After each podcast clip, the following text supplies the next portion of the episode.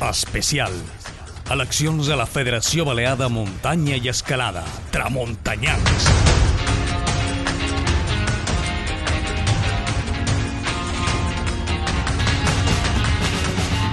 Amics, amigues, benvinguts i benvingudes a Tramuntanyans. Aixecam el taló, començam la nostra programació amb aquest especial que ara estàs escoltant. Ho feim una setmana abans de la posada de llarg de la segona temporada perquè l'ocasió bé paga la pena. Fa quasi dos anys que s'haurien d'haver celebrat les eleccions a la presidència de la Federació Balear de Muntanya i Escalada. I primer, per la malaltia de la pandèmia i després per les, les successives impugnacions i recursos al procediment establert, a, a més de la, de la tardança amb les resolucions judicials, han provocat que ara, just en el moment que ja s'hauria d'estar al mig de la legislatura, encara no hi ha res aclarit sobre qui serà el president i quin serà el programa de projectes i futur que s'han guanyat la confiança dels federats. Però l'ocasió, com dèiem, paga la pena.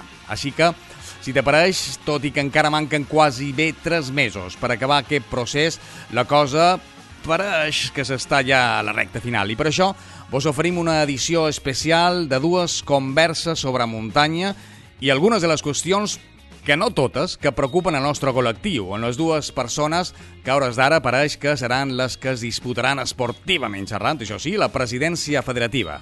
Xisco Fanals per una banda i Pere Joan Mar per l'altra. Aquest dissabte, 2 d'octubre, es celebren eleccions per destriar els membres que configuraran l'assemblea de la que en unes setmanes més tard haurà de sortir elegida la nova presidència i junta federativa que haurà de començar a endreçar el rumb perquè per a ningú, federats i no federats, no és bona en absolut aquesta situació de manca absoluta de criteri, programa i, i projectes en defensa dels interessos de tot el col·lectiu de muntanyenc vers les agressions del front comú que estan fent i que estan formant contra nosaltres l'administració, per una banda, i aquells interessats en restringir fins a l'extenuació, i això que quedi clar, fins a l'extenuació, la nostra passió, que ja saps que és la muntanya.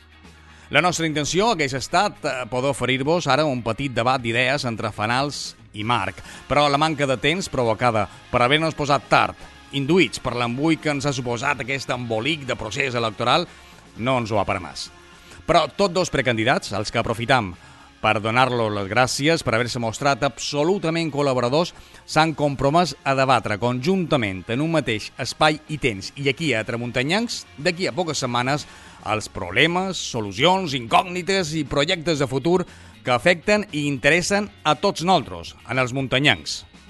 No me vull estendre més. Tan sol recordar-te que si escoltes aquesta emissió en el temps cronològic coincident amb les darreries del mes de setembre de 2021, has de saber que aquest pròxim 1 d'octubre de 2021 comença la segona temporada de Tramuntanyancs, una temporada en la que han posat, te puc assegurar, molta il·lusió, ganes i feina per dia a dia atracar-nos el que te mereixes. Un canal d'informació, entreteniment i divulgació sobre allò que ens uneix, la muntanya. I lo més important, parit aquí per nosaltres i per a nosaltres, els tramuntanyancs.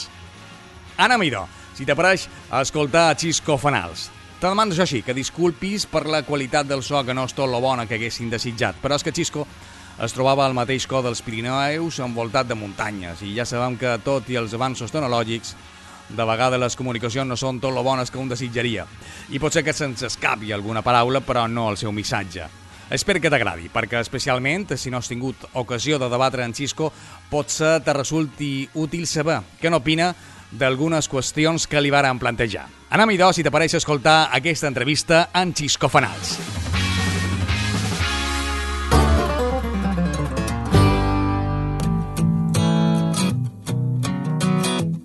Xisco Fanals, benvingut a Tramuntanyancs. Hola, què tal? Com estàs? Com estàs? En Xisco en aquests moments està d'expedició de, de lo que ell li agrada, que és fer muntanya, està pel Pirineu, no, Xisco? No sé per on és. Per això dic que sí. millor so que mos arriba no serà del tot eh, com us agradaria a nosaltres, però és el que tenim. Estàs a mig de la muntanya, no? On ets ara mateix? Sí. Bueno, ara estic a Ordesa i, bueno, sí, sí, estic fent Pirineu, Oregones. Eh, T'anava a fer la primera pregunta, quasi ja la, quasi se respon en, en la situació que tens tu ara mateix, però eh, a, a nosaltres ens agradaria saber, Xisco, eh, què representa la muntanya, el muntanyisme, per en Xisco Fanals?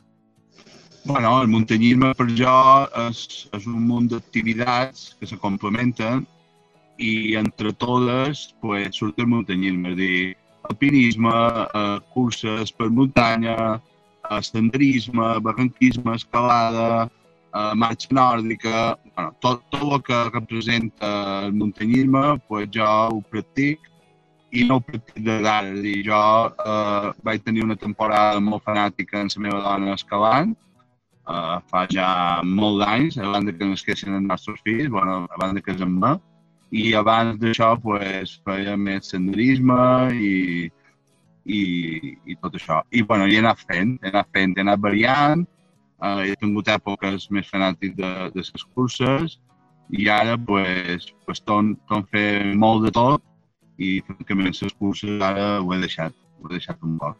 Ah, I, I en Xisco Fanals eh, recorda quines varen ser on se les va comprar les primeres botes de muntanya? Pues me vaig comprar en el refugi, en el carrer de davant l'Hospital Militar, està allà. En el carrer dels Oms.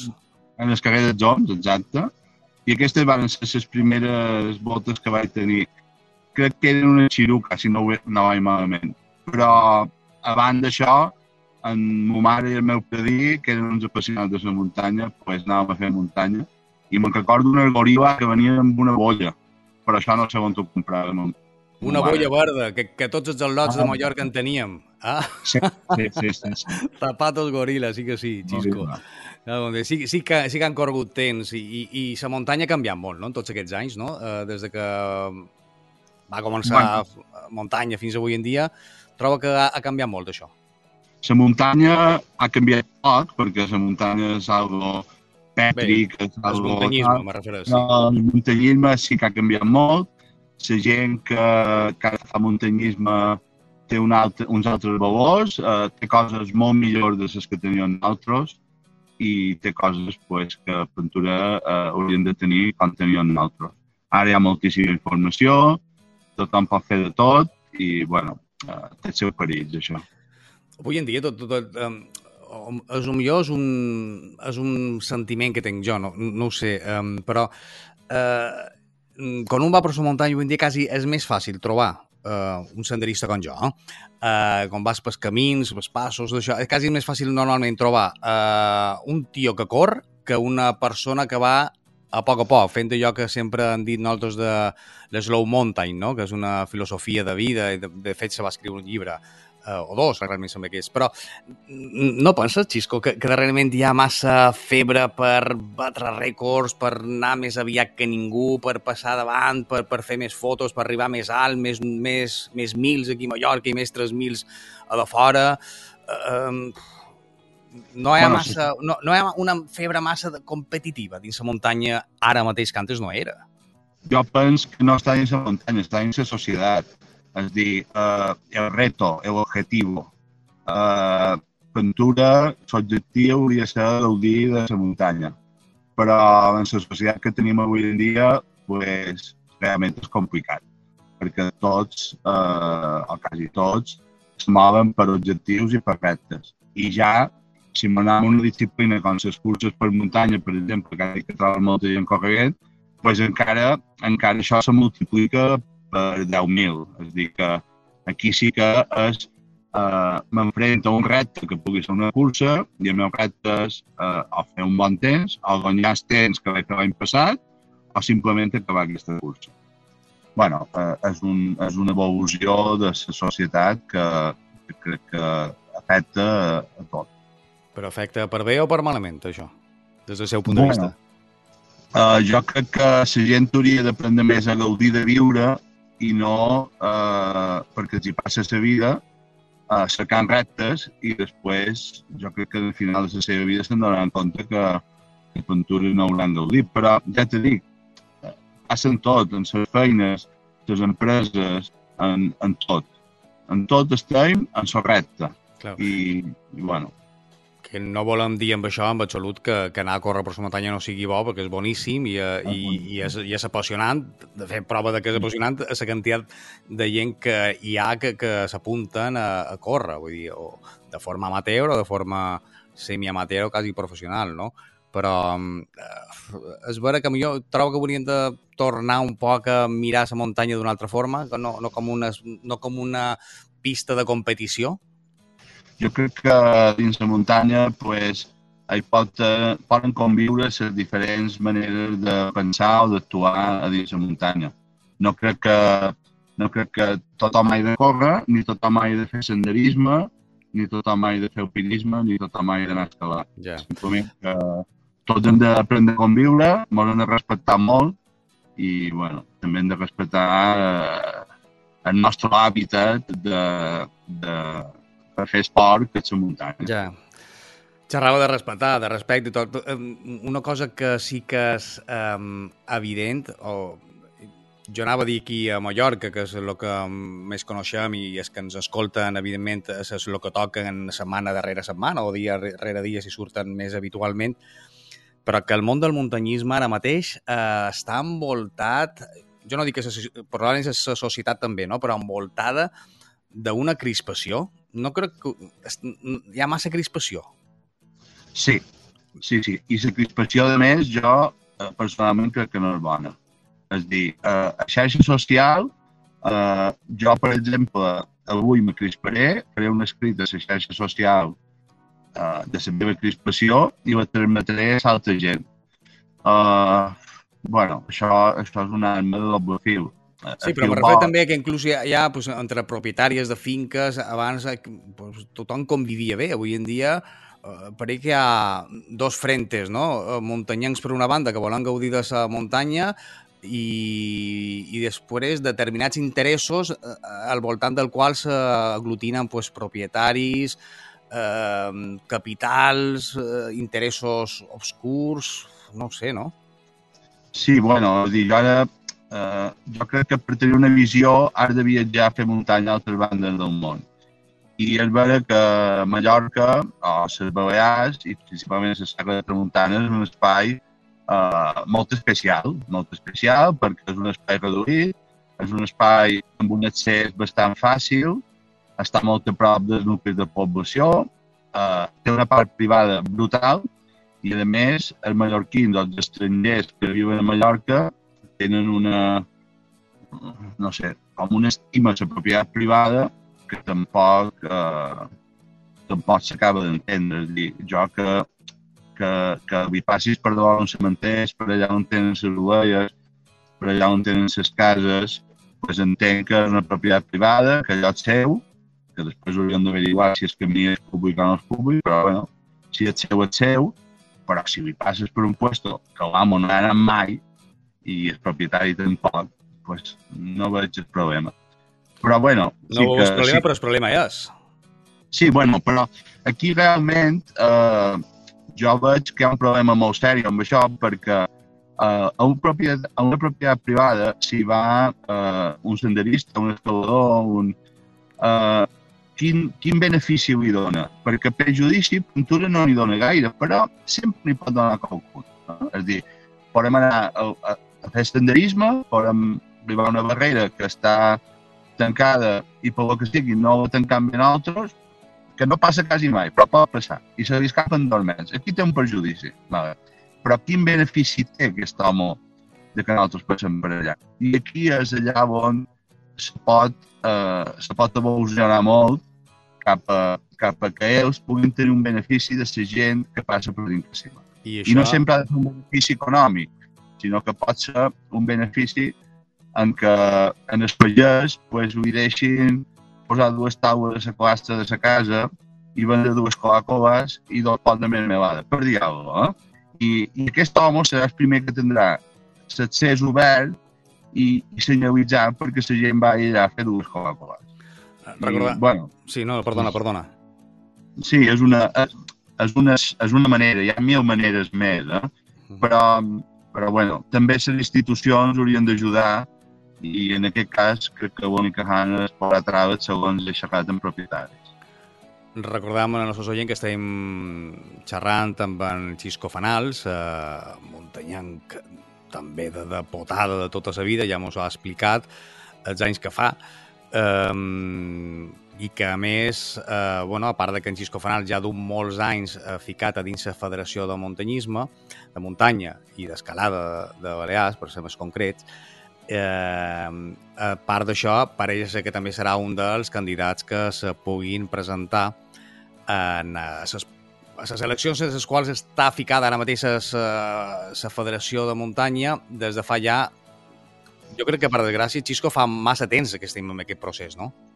O és massa aquest llarg? Procés, aquest procés és llarguíssim, ha tingut un desgast mm, molt gran en els possibles candidats, ha tingut un desgast molt gran per la federació i, i és una llàstima que, que, hagi, que hagi anat com ha anat. Per què? Però... Per què hem arribat en aquesta situació de, de, de quasi dos anys després? Ara sí que pareix que arribarem a... Bueno, arribareu, per, jo sempre ho he dit, jo, no, jo aquí sí que no tinc cap interès ni cap una banda ni cap altra, ni de res ni de zero, perquè jo no, jo no som jo no som federat, ho dic clarament, no, no tenc la meva opinió, evidentment, no? però vull dir, però ara els federats sí que tenen ja ara mateix els esportistes l'oportunitat de votar, però clar, és que han passat dos anys des, des que ten, se tenia que haver iniciat aquest procés.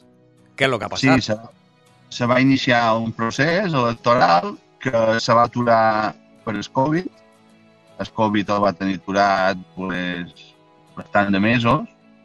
Després se torna a reiniciar aquest procés quan el Covid me'l va deixar i eh, aquest procés sempre és, eh, se fa una acció, tens un procés d'al·legacions a la Junta Electoral, un procés d'al·legacions a la Direcció General d'Esport, on el Tribunal Balear l'Esport, més ben dit, i resolven. bueno, pues, eh, han, hi ha hagut gent que trobava que les coses no estaven bé eh, en, aquest, en aquest document electoral que havia aprovat la Direcció General d'Esports, que a més ha calcat en el procés electoral que se va fer fa 4 anys, no, 5, 6 anys, però bueno. Sí, bueno, els, els anteriors. Eh? És el mateix, calcat, se van canviar les dades i tal, bueno, se van començar a fer al·legacions, la Junta Electoral es va desestimar, me penso que totes, perquè segons el reglament electoral aprovat per la Direcció General d'Esports, pues, no procedien, i el Tribunal Balear de l'Esport eh, n'ha desestimat moltes, algunes en termes de tràmit, que s'han hagut de fer modificacions en censos i en, i en altres aspectes. La qüestió és que bueno, s'ha anat enredant, no sé si, si s'ha enredat perquè realment la gent volia que, que fos d'una altra manera o, o s'ha enredat per enredar-ho això ja, això ja no ho sé. I la veritat és que també el Tribunal Balear de l'Esport tenia un pla per resoldre que no va resoldre. És a dir, tots els que presenten les al·legacions, els que eh, tots han de complir els plaços i després el Tribunal Balear de l'Esport no compleix els seus plaços. En l'anterior procés electoral, abans que, que està, està invisquent, perquè jo, també jo, jo estic immers al manco per, perquè m'interessa com funciona això i perquè, evidentment, ses, de la feina que pugui fer la federació no només se'n beneficien o se surten perjudicats els esportistes federats, sinó tot, eh, tot el conjunt d'aficionats a la muntanya. Això ho, ho tenc clar i ho tenim clar tots. Um, en l'anterior procés electoral um, va haver més candidatures o només se va presentar hi va haver dues, hi va haver dues candidatures eh, i no hi va haver cap al·legació en el procés. Val? Va ser un procés bastant més ràpid perquè, bueno, hi ha una llei balear de l'esport que dictamina com ha de ser el procés. I, bueno, i, i va durar, pues, crec que eren 5 o 6 mesos. En aquest cas, pues, va durar dos anys, perquè crec que la proclamació dels presidents, si no vaig malament segons calendari, serà a el febrer. És dir, que encara falta molt per tenir un president. Sí, falta. És, és, és un procés molt llarg, és molt farragós d'aquest procediment. No, no, no, no se podria fer d'una altra manera? Uh... Uh, sí, se podria fer d'una altra manera si se canvia la llei balear de l'esport. Que això ho han demanat, tothom ho ha demanat. I ho han demanat, però fa 5 o 6 anys que estan fent feina amb una nova llei balear de l'esport. Però bé que dic això, les competències estan, estan transferides a les comunitats i cada comunitat té la seva llei, llei de l'esport. Ja. eh, xerrant de la federació ja ens hem ficat de ple a la federació com a que entitat aquesta que teòricament hauria, teòricament, o sigui, és ser així, vull dir, eh, evidentment defensant els seus, els seus esportistes federats, però evidentment per analogia i, i, i per simpatia a la resta, eh, la tenim a una banda, i però després a l'altra banda, eh, al manco és una percepció meva, hi ha una sèrie d'entitats o fundacions o un ja no sap ni el que hi ha darrere d'això, com són eh, la Fundació dels Volto Negre, Vida Silvestre Mediterrània, Tramuntana 21, eh, el GOP, Terra Ferida i, tant, i, i, i coses que van sortint i que cadascuna defensa una sèrie de postures que moltes de vegades eh, dona la impressió que estan eh, oposades a, en el sentit o en els interessos dels muntanyencs. A, a qui responen? A, a qui defensen aquestes entitats que li he dit jo? Per exemple, Tramuntana, 21, Voltó Negre... Eh, no troba que, que, que, ha, que són eh, la vot de l'amo de, dels propietaris de finques o interessos econòmics... Eh... Bueno, jo crec que de les que han nombrades pues, eh, n'hi haurà que, que defensen més eh, els propietaris i algunes, alguns propietaris en concret, només, no, no tots els propietaris, i d'altres no. Dir, jo vull pensar que el GOP no defensa els propietaris. No, no claro, sé, claro, cada, cada un defensa els seus interessos, però bueno, he posat un exemple de, de, de diverses de diverses d'aquestes entitats, no? que evidentment cada una defensa el que... Però hi ha qualcuna que és un poc més no sé, um, no sabria com definir-lo perquè no ningú se sentís uh, ofès, no? La Fundació de Vida Silvestre Mediterrània, uh, bueno, jo, jo vaig, vaig estar fent unes negociacions amb en, amb en Juan Jesús, no mia. Hòstia, no Juanjo. Aquell que se va morir sí, sí, en el sí, sí, sí, sí. Juan Jesús i bueno, eh, teníem uns projectes molt xulos per fer.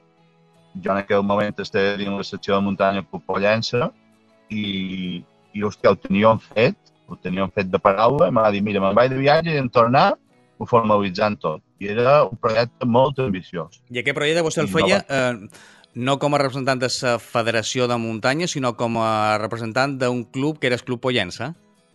Sí, sí, sí, sí. Uh, bueno, supos que després per tirar endavant tot aquest projecte tan ambiciós que he hagut de mestre ajudes d'altra gent, però bueno, perquè per dir-te una cosa, pues, hi havia les cases de Rafael de Vian d'on avui és un ús, um, hi havia moltes coses. I, i, i va entrar bé va... aquest senyor, que me sorprèn. Que... Sí, sí, sí, va ser ell que se va posar un dia en contacte amb jo i van començar, van anar un dia d'excursió a caminar, tots junts, tots dos, i van començar a xerrar, van berenar. Jo crec que la millor manera d'entendre que dues persones amants de la muntanya es sortir a fer senderisme junts, perquè en aquell moment xapes molt i vas molt tranquil i, i, bueno, i, i va funcionar. Però la putada va ser que no va tornar. I com que no va tornar, pues, se van fer càrrec altra bueno, gent. La seva dona, entre altres coses, no, no, bueno, no se va anar massa, no, massa però, fora. No, bueno, però la seva dona o la persona que ara ho duia, pues, no li va interessar aquest projecte i, bueno, i se va morir. Uh, però hauríem de, de... És que, clar, la formació és importantíssima. Ja sé que després en xerrarem, però uh, Ariant té un camí que, que està en el catàleg de camins de l'Ajuntament de Pollença i hi ha un ampliu de pas en aquest camí que si no ho sap, per exemple... Ja, perdó, perdó, ha... que, que se m'ho s'ha perdut un poc això. N'hi ha un, un què, per dir? Ja. Perdó? Hi ha, un, hi ha un ampliu de pas, hi ha un dret de ah, pas, val? Vale i, i a més se va negociar amb l'Ajuntament que hi ha, hi ha diverses, eh, ho poden restringir a, a diversos números de persones, però, però després va entrar Esport i, bueno, i Esport pues, pues ja els va donar un poder que no tenien abans i, bueno, van començar a fer zones d'exclusió i en justificació o sense i, i va anar. Anem a xerrar d'aquest tema, que també m'interessa molt, i en els, en els amics tramuntanyans que s'estan escoltant segur que quasi més. Uh, porn, uh, lent, uh, llei de camins públics, uh, anava a dir el PRUC, però el PRUC no existeix, no, ha, no ha hagut Encara. voluntat.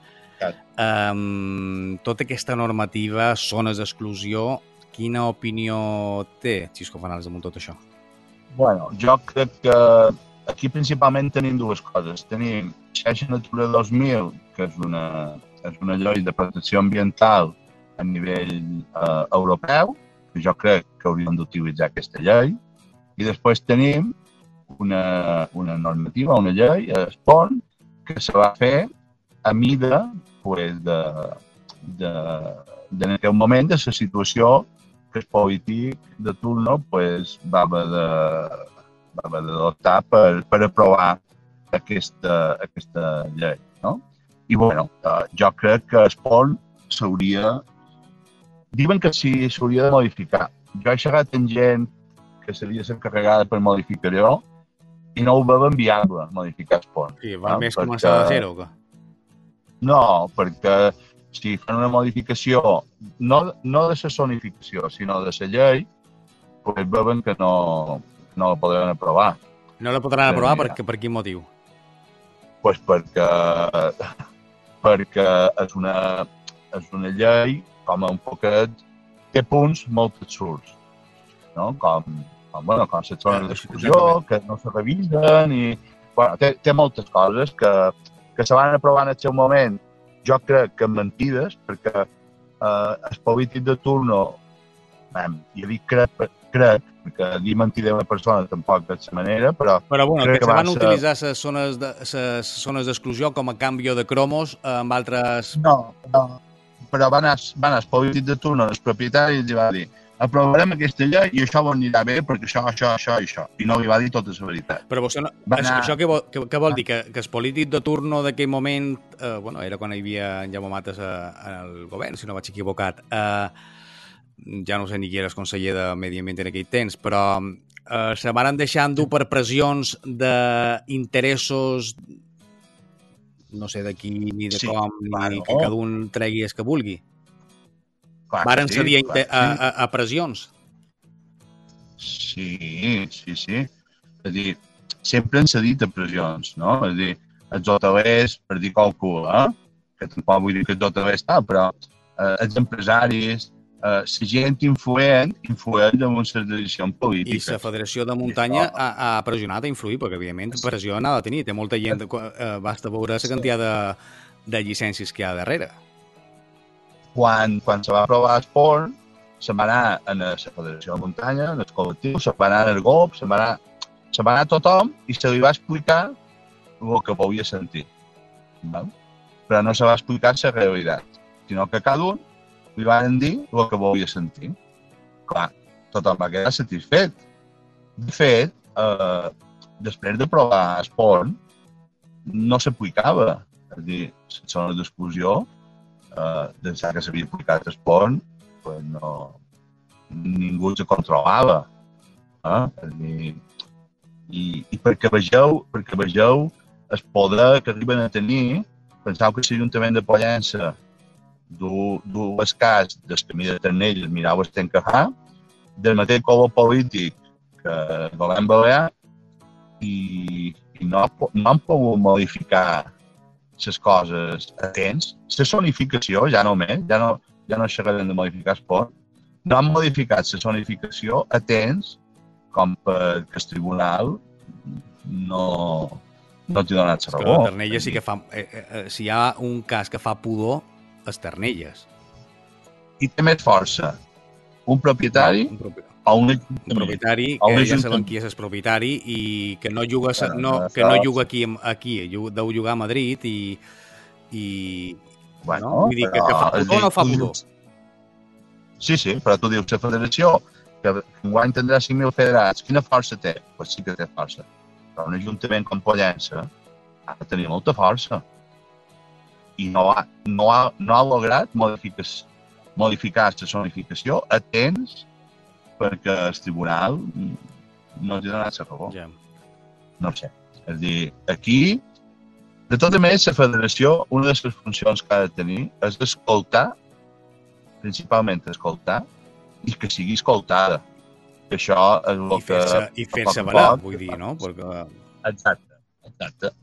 Simplement que mos escoltin i que, i que siguem un, un òrgan de consulta per les administracions, que te puc dir que el darrer any s'ha avançat molt amb això, pues, pues bueno, crec que és importantíssim. Una de les grans missions de la pròxima, de la pròxima junta és aquesta, escoltar, escoltar tothom, en els federats, en els propietaris, en els conservacionistes, a, a tothom, i després que el que ella digui ho escolti qui toqui i, i ho tingui en compte. Quin, quin paper li demanes vostè directament, evidentment, perquè ha estat a la junta directiva de, de, de sa, eh, sortint de, de la federació. Uh, uh, quin paper ha jugat, quines cartes ha jugat uh, la federació o quines hauria d'haver jugat, uh, en cas de que no s'hagin jugat les correctes, uh, en el cas, per exemple, de, jo, jo em matia, eh, de, de determinades accions o actituds de determinats agents de medi ambient, per exemple, vers eh, el col·lectiu de muntanyencs. I estic xerrant de, a vegades, de, de, de pues, jo diria fins i tot a quasi persecució, eh, acosam, eh, acosament, eh, Um, uh, inclús uh, ara me ve en el cap i tots ho tenim molt present cada dia el que va passar fa uns mesos tristament amb l'apertura d'unes diligències per veure si se, si se sancionava o s'hauria expedient sancionador a l'editorial Alpina simplement per posar els camins que hi ha damunt del territori. Què, què, què ha fet la federació?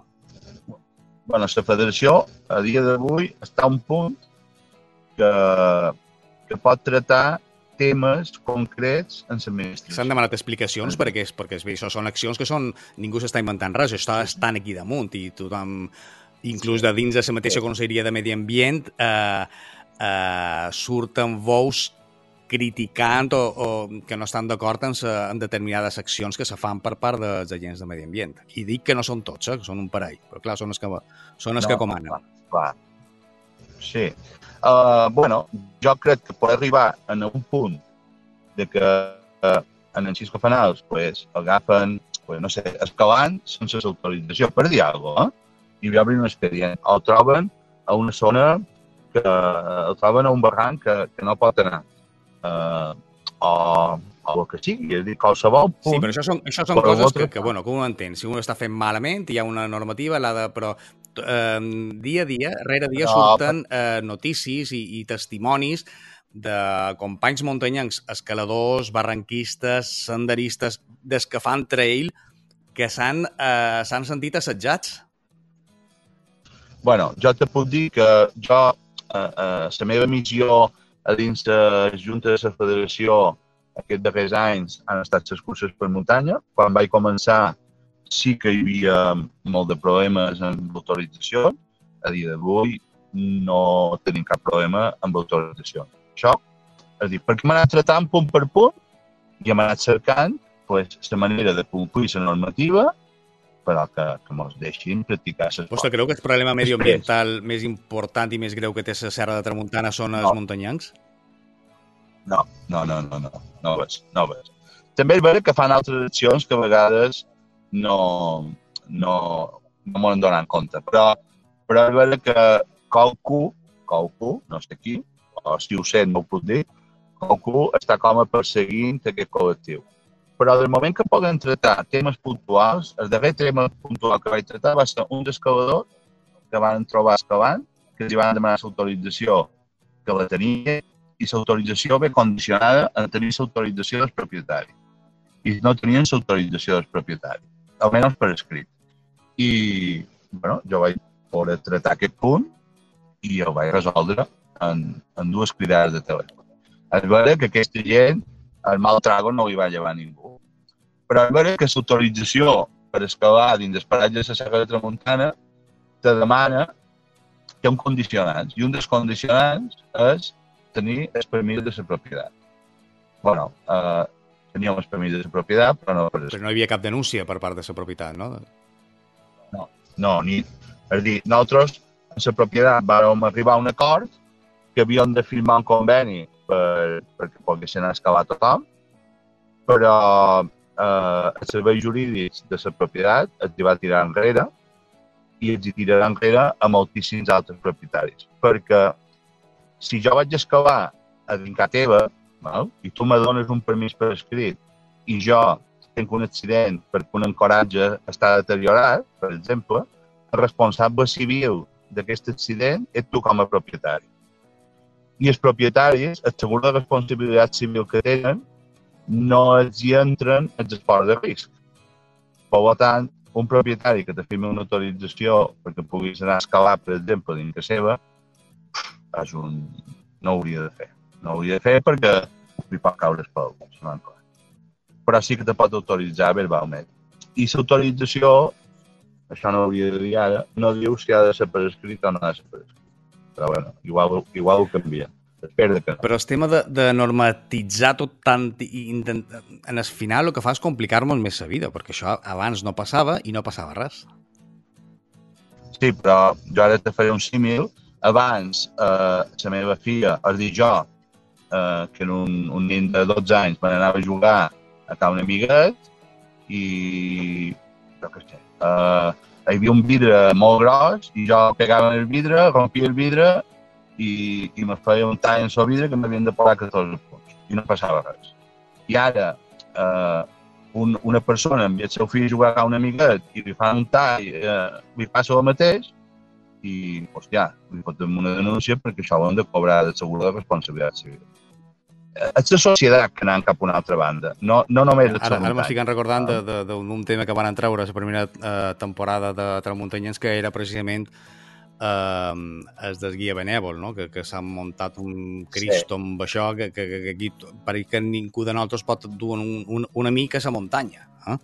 Que han de tenir una titulació, ja. quan, però quan ho fa un, pues, gratis et amore, vull dir, perquè Més... som amic teu i t'he que fer una, Més... un camí que jo conec. Um, més que una titulació, Fernando, és una assegurança. Sí, jo, per anar, jo, no puc sí, anar tot, jo no puc assegurar tot en aquesta vida. Manco per anar amb una mica a la muntanya o amb un grup d'amics. No. Però ara me nosaltres dos, val? I me n'anirem en Estomi, perquè me n'anem a veure allà, perquè volem... Sí, no, sí, la situació, sí, exactament, sé com és. El problema també és veure que probablement estiguis problemes que ten, estem en una societat, per lo que dèiem eh, ara mateix fa una estona, eh, crispació, eh, individualisme, eh, manca de valors. Eh, es vol, el... no, no només, sí, no només és la muntanya que va cap aquí, és la societat. I com que hi va la societat, pues, també hi van els esports de muntanya. Ja. Uh, Xisco, uh, el tema de que està de moda ara mateix, imagino que, evidentment, ha estat uh, gràcies a, la medalla olímpica d'escalada, és això, és l'escalada. Els escaladors uh, se queixen de que no han tingut uh, el recolzament per part, per part de la Federació Balear mm, com havien tendrien que haver tingut. Tenim dues grans promeses, dos joves que s'han format a, en, el, a, en el recòdron d'Inca i, i que ha fet la federació amb aquesta cantera, que, de, aquesta pedrera de, de promeses a dins el món de, de l'escalada? bueno, fa, fa tres anys que la federació té una seleccionadora d'excavada que necessiteu. Uh, aquesta bota pot anar moguent per a rocòdrons, que, que tampoc són molt a Balears, i, i ha anat cercant pues, talents i ha format una selecció que, que, que competeix en els campionats d'Espanya. La veritat és que, és que falta unes instal·lacions adequades, però no només ens falten a nosaltres, que tenim 5.000 federats, pensau que en, en, en Ginés entrena a Catalunya i per, per fer l'entrena de velocitat se n'ha d'anar a Aragó, perquè a Catalunya que per mi no tenen cap pista de velocitat amb escalada.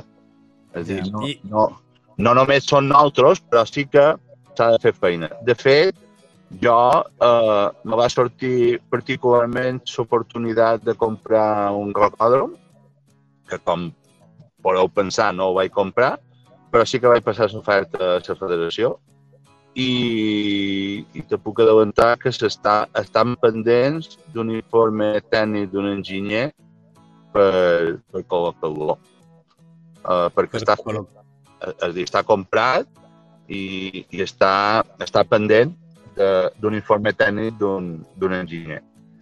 Uh, és a dir, que crec que guany, a principi d'any, perquè tot això va un poc, poc lento, eh, hi haurà un cocòdrom de la federació a, a dins d'unes instal·lacions esportives pues, de, de, de, del govern balear, no no. Mallorca, ara no estic segur. Val? Eh, I, Eh, s'està bueno, fent, s'està fent. Uh, a, més, a més es fa. Sí, perdona, i ara també pues, sé que s'està muntant pues, com unes trobadetes per, per joves, per nins, uh, a diferents punts de les Balears perquè provin l'escalada com a, com, a, com a esport. Ja. La Marina Revert i en Lluc Ginart eh, ens estan duent moltes alegries, sobretot en el món de, de l'escalada. Eh, ara la federació no està visquent un poc com a de, com a de, de descrèdit que, que, que, que els lots han aconseguit gràcies a la iniciativa privada. Sí, sí, sí, clar. Dir, uh, bueno, gràcies a la iniciativa privada o no privada, perquè hem de pensar que Rocòdrom d'Inca és un club esportiu adherit a la federació. Val? Després ells eh, també hi ha un negoci que està lligat en aquest club, que és, que és el Rocòdrom pròpiament, no? Però ben que dir que és com, com si, per exemple, eh, el Constanci, que té, que té un camp de futbol que és seu, pues, sortigués un jugador pues, que, que està a la selecció balear. bueno, és la feina dels clubs, també. Ja. Eh, la federació ha de donar suport a aquests clubs perquè puguin seguir fent aquesta feina. Eh? Dir, Jo, jo ho veig així. I, i Mm. Escau, pues, que també és, és un altre club adherit de la federació, que és, que és el Cocòdrom a Palma, i bueno, i, i, uh, i el del Vissa uh, també. I el Monkey Teleots també és un club de la Federació de Menorca, que també tenen un petit cocòdrom. I, i els penjats, i els únics cocòdroms que hi ha que no són de, de cap club, o que, bueno, és que són els de Calvià, que és municipal, que sí que hi poden accedir els federats al club de muntanya, i els de Pollença, que estan en obres fa un munt de temps i que espero que qualque dia puguin, o poden, o poden disfrutar. I que estan el seu poble. O sigui, Sí, almenys sí, ho aconseguim. Eh, jo crec que, mm, bueno, que ha quedat molt clar quina és eh, la idea que té en Xisco Fanals de, de la situació actual del muntanyisme eh, a qualsevol de les seves especialitats eh, o disciplines eh, per bé del muntanyisme, per bé de la muntanya, per bé dels muntanyancs, Xisco, eh, que aquestes eleccions s'acabin el més aviat possible i de la millor manera possible i que la Exacte. junta que surti, que sigui la que vulguin, eh, en aquest cas serà l'assemblea, eh, sigui eh, la que convé més en el, a la muntanya balear i que s'arreglin totes aquestes coses que hi ha que arreglar, que són moltes. Eh? Pues tu, Sí, sí. Bueno, tu n'has reconegut un parell, jo crec que s'han d'arreglar moltes. Jo sempre ho he dit, no estic federat, se, me faria molta il·lusió poder-me federar, però no me federaré fins en el dia que vegi que les coses uh, funcionen bé. Uh, escoltant uh, a tu i escoltant a l'altre, que suposant que serà candidat, uh, a uns se, la, se l'il·lusionen, no? Se, se li renoven les il·lusions i uh, el dia que jo me federi uh, poden fer una festa. Espero que sigui aviat. Eh? Que, que, vol, això voldrà dir que les coses van bé, no? Jo crec que sí, jo crec que bueno, de la nostra part, una de les coses que volem és una federació molt propera, perquè, perquè la comunicació és importantíssima, perquè si jo no sé el que en Fernando vol de la federació i en Fernando no sap el que fa la federació per ell, pues, malament anem. Per això de se va crear una- aquest, per això va, per això va néixer aquest podcast, per ser un vehicle Sí. de comunicació, de divulgació d'una banda cap a l'altra. Eh? Jo crec que és bo que tinguem eh, mitjans de comunicació que s'encarreguin de lo nostre, que és la muntanya. No? Ja n'hi ha d'altres que fan d'altres coses que estan ben fetes. No? Eh, vull acabar com, vaig, que, com vàrem acabar eh, la xerrada que van tenir eh, en Pere Joan, eh, eh, per si qualcú li demana si, si és que, per què s'ha de federar, per què es troba que, que, que s'han de federar? Per què troba que la gent s'ha de federar? Per què jo m'hauria de federar, que no estic fe- federat? Cisco? Bueno, uh, la majoria de gent que li demanes per què te federes, pues, te responen per tenir una assegurança. I jo crec que això no, no anant bé així. S'ha de reinvertir. L'assegurança és un servei que ha de la federació. Però tu t'has de federar per pertànyer a una entitat. I aquesta entitat ens donarà la força per, per, per lluitar pels interessos de la nostra comunitat. És a dir, si ara tenim 5.000 federats, però a Balears hi ha 10.000 practicants d'esport de muntanya, per dir alguna cosa, o 20.000, si ens federassin tots, pues, tindríem més força. Això, això va així, és a dir, el golf ho ha aconseguit. El golf és una federació exemplar en aquest, en aquest aspecte, perquè quan ha tingut molta gent, ha tingut molta força. I nosaltres, quan bon anàvem a xerrar amb una institució i li deien que són 5.000, doncs ja mos comencen a escoltar. Però si diguessin que són 20.000, eh, me'l escoltarien, me'l mirarien i apuntaríem el que deim. No sé, per dir alguna cosa, eh? Uh, segur que algo en el que coincidim uh, tu i jo i coincidim tots és que els muntanyencs, uh, jo dic extramuntanyencs, som molt bona gent, uh, som, una, som gent que estimam la muntanya, la natura, que tenim valors uh, i, i que sigui la junta directiva que surti, sigui el president que surti, uh, jo també demano una cosa, que estigui a l'alçada del món del muntanyisme que no es pot. Eh? Això, això està claríssim, és dir, guanyi qui guanyi, que guanyi els que, els que, els que trien els assembleistes, que els assembleistes durant triat els esportistes, els clubs, els tècnics els àrbits, és a dir, el procés és democràtic i, i que, que guanyi els que, els que triïn. I després eh, ha de ser una persona propera, que puguis anar a xerrar amb ell, i ha de ser una persona fanera que faci feina pel col·lectiu, això està clar. I que estigui, l'alçada, que estigui l'alçada moral i, i, i de grandesa eh, amb valors i, i en ganes de fer coses ben fetes que, que, que és com som els muntanyancs, federats i no federats, els que estimam la muntanya, els que som tramuntanyancs. Xisco Fanals, gràcies de tot cop per haver estat en nosaltres, per haver estat en tots els tramuntanyancs avui en aquest temps, que hi hagi molta de sort eh, pel bé de tots, com deia, en aquestes eleccions i esperam tenir-te molt aviat una altra vegada aquí en aquest podcast. Vinga, moltes gràcies, Tramuntanyans, i perdoneu per tot aquest rotllo que volia anar contant. En però absolut. Crec que és molt interessant tenir uh, en Xisco Fanals que mos conti això, com, igual que van tenir l'altre dia en en Pere. Uh, I acaba de disfrutar molt d'Espirineu perquè llavors tindràs feina per aquí, eh? Sí, sí, sí. M'he agafat unes vacances perquè el dia 29 torna a Mallorca i dia 2 tenc eleccions i dia 3 eh, som membre de l'organització d'una cursa. És dir, que m'espero un cap de setmana complicat, però, oh. però podrem tot. Com doncs, sort, salut i muntanya. Xisco, fins una altra. Eh. Moltes gràcies.